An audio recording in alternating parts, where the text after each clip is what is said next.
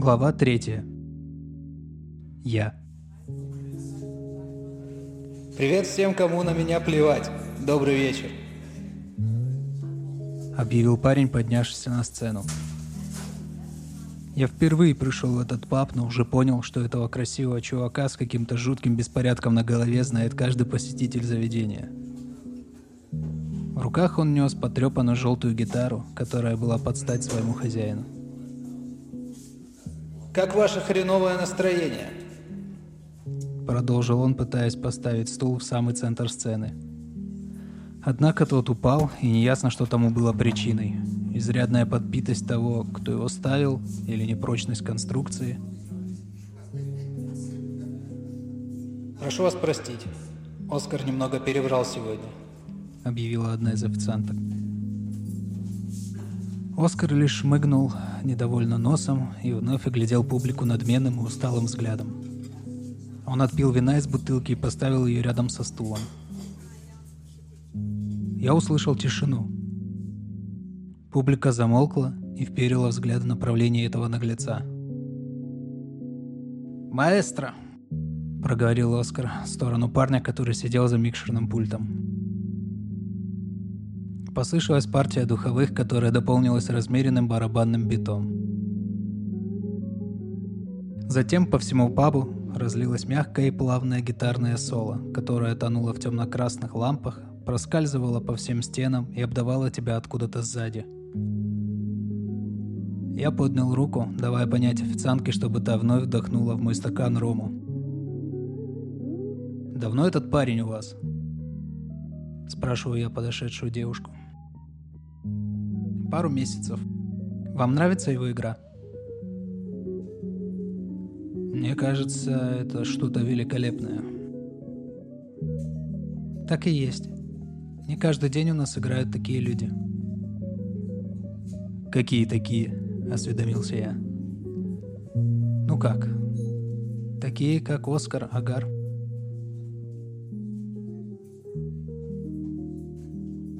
И вот он здесь. Я тоже. Мой ром допит, а официантка осмотрительно приземлила бутылку напротив меня. Видимо, поняв, что я осточертела вечно подбегать и обновлять стакан.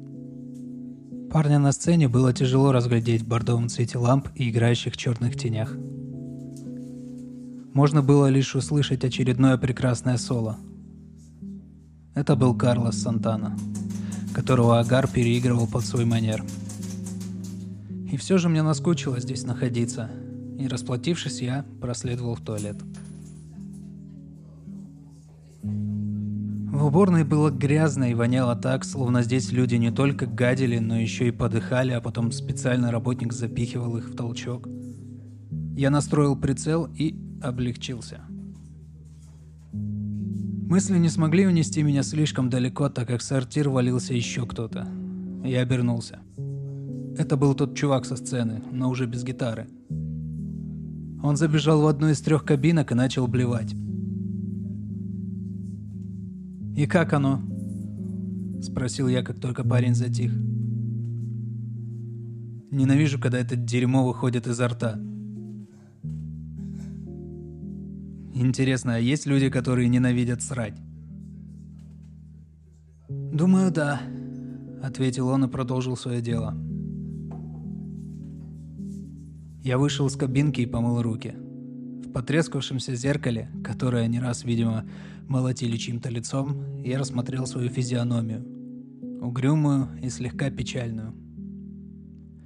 Казалось, что так я и буду выглядеть на снимке для своей могилы, и зеркало, вдетое в черную оправу, лишь подтверждало мои заключения. Закурив, я направился к выходу. «Сигаретка лишняя есть?» – спросил, вынырнув из кабинки Оскар. «Нет. Но угостить угощу». Я протянул сигарету бедолаге ты сейчас куда?» – спросил он. «Прошвырнусь по городу. А тебе-то что?» «Ночевать негде. Давай я у тебя останусь». «У меня? Ты гей?» Нет, а ты? Думаю, нет, ответил я. Ну так что? Ничего, найди себе бабу и спи у нее. Но я ночевал у всех баб, и теперь они меня не пускают. Да врешь. Ну, хочешь, я тебе выпить куплю? Давай, согласился я. На самом деле я не стал раскошелить своего нового знакомого и взял себе пару бутылок пива. «До завтра, Люсик», — подмигнул Оскар девушке за барной стойкой. Она лишь слегка огорченно заглянула на него и продолжила протирать бокалы.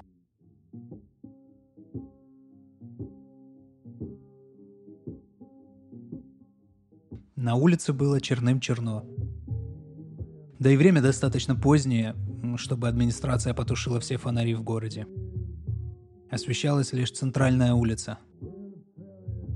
Да и кто там сейчас заведует светом, я даже не помню. Наверняка этот, блин, парень из четвертого отдела. Плевать. Мы пробирались через дворы мимо лающих собак, детских искореженных площадок, песочниц и лавочек. Я даже не помню, чтобы эти декорации здесь были. Пятой подряд ночи в пабе я бы не выдержал. Вдруг заговорил Оскар. А почему ты спишь там? У меня нет хаты. Это хреново, конечно. Да. Снять не пробовал? Да не люблю я съемные хаты. Ты же слышал, что происходит в городе. «Ты про то, что пополняется городская психушка и кладбище?» – спросил я. «Ну, типа того. Я только слез со всего этого дерьма, не хотел бы подохнуть от какого-нибудь естественного прихода.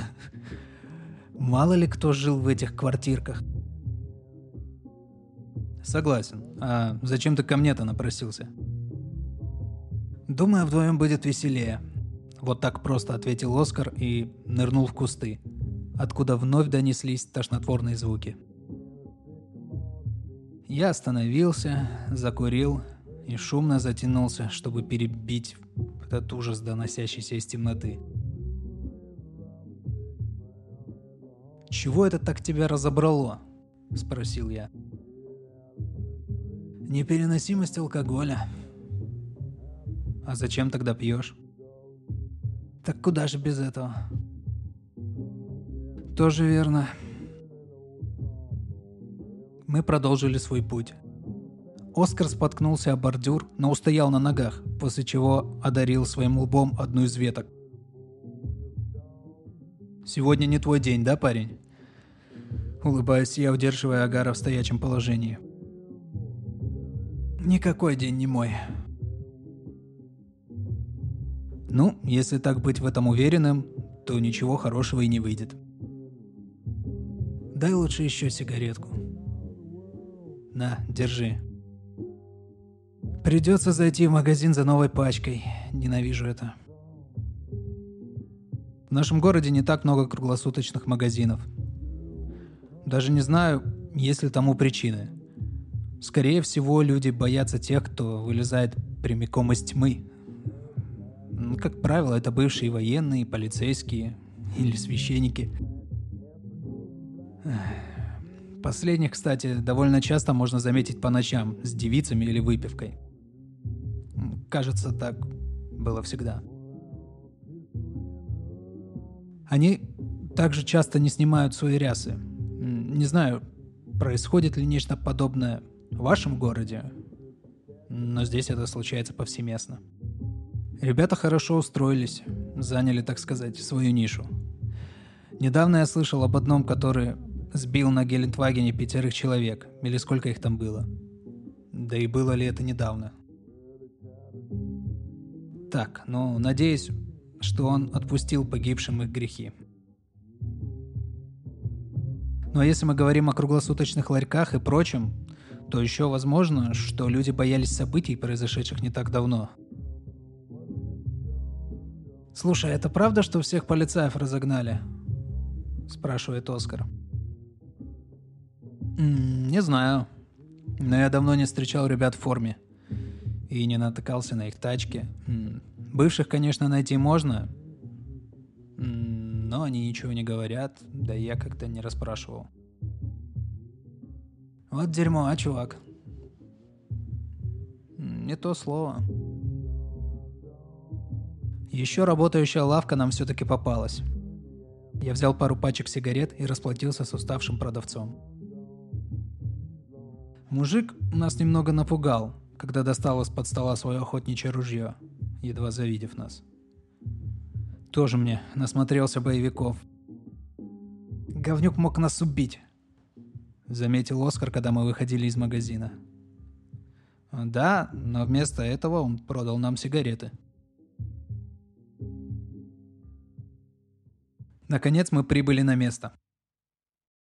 В то время я жил в квартире знакомых девчонок, которые отбыли куда-то по поводу работы на неопределенное время. «Бабская хата», — подметил Оскар. «Ты можешь переночевать в подъезде». «Я не о том, просто, мужик, ну кто бы стал жить в такой квартирке? Чья она? Твои зазнобы?» «Нет, просто двух знакомых». «Двух?» Они лесбиянки? Нет. А ты гей? Я же говорил, нет. А ты? Э, думаю, что все же нет. Так, диван тут один, зато большой. Оскар прошел к месту, которое я ему показывал, и улегся, не снимая одежды. Я парой матов приказал ему идти в душ. Он повиновался. «Ты все же гей», крикнул он по дороге к ванной комнате. «Иди в жопу!» Я достал холодную бутылку пива из холодильника, а те две, которые нес с собой, сунул на верхнюю полку. На улице был слышен несильный дождь и вой сирены скорой помощи. Давненько я такого не слышал. Быть может, это снова какой-нибудь случай в лифте. «Эй, я возьму твой Old Spice!» Послышался крик из ванны. «Бери, бери!» Черт. Агар вышел из ванны. Его тело было подтянутым, практически худощавым. На руке красовались часы, на которых не было стрелок, лишь один циферблат. Я протянул Оскару пиво, после чего отыскал в шкафу еще одно полотенце для себя. «Надеюсь, ты ничего тут не стыришь?» – осведомился я, отправляясь в плавание. «Теперь ты иди в жопу. Телек можно включить?» «Конечно». Ванная комната была довольно большой. Я кинул грязную одежду прямо в бачок, погляделся в зеркальце. Я был все-таки не такой худосочный, как Оскар. И залез в душевую кабинку. Теплые струи водопроводного дракона хлынули на меня. Я первый раз угадал с нужной температурой. Маленькие радости. Говорят, что весь город боится закрытых помещений. Именно здесь с людьми и происходят все эти страшные вещи. Теперь эта эпидемия перекинулась на остальные города, а может даже и страны. Хотя почему я до сих пор мыслю этими категориями? Помню, недавно по телевизору один эксперт настоятельно просил людей по возможности не ездить на лифтах и вообще стараться избегать закрытой местности. Я не понимал, как можно не любить оставаться одному, хотя бы в душе или, скажем, в том же лифте. Хоть где-то ты не натыкаешься на этих хмурых, вечно ноющих и вечно всем недовольных людишек. Можешь побыть один и стряхнуть себя хоть грамм их гребаного негатива. На секунду я раздвоился и почувствовал, что нахожусь снаружи кабинки и одновременно внутри ее. Я закончил свое омовение и вышел из душа. Оскар в полусидячем положении уже спал напротив телевизора. Телевизор мычал что-то об истощении природных ресурсов. Я выключил ящик, подцепил свое пиво и пачку святого Георгия с тумбочки и вышел на балкон. Внизу я заметил машину скорой помощи, возможно, той самой, что недавно прошумела напротив окна кухни. Санитары вынесли тело, вслед за ним вышла женщина в халате, а потом появился какой-то мужчина с молодой девчонкой. Они о чем-то переговорили, и машина Эскулапов двинулась с места. «Эй, друг!» — крикнул я вниз. «Что произошло?» «У парня сердечный приступ», — послышался ответ. «Вы вызвали скорую?» «Да, заходили с дочерью в лифт, а там он валяется». «Почему не вызвали полицию?» «А разве они приедут?» Я только пожал плечами в ответ и достал сигарету. Ночь была тихой и замечательной. Откуда-то из-за домов дул прохладный летний ветерок, обещающий скорый приход осени. Совсем недавно я нашел себе девушку, отношения с которой сам же и завел в тупик. Теперь скрываюсь от нее в барах, пабах и здесь, в квартире подружек. Я добил пиво и вернулся в комнату – Агар уже спал как надо, лежа. Мне пришлось лечь рядом, подальше от этого чувака, который счел, что я гей.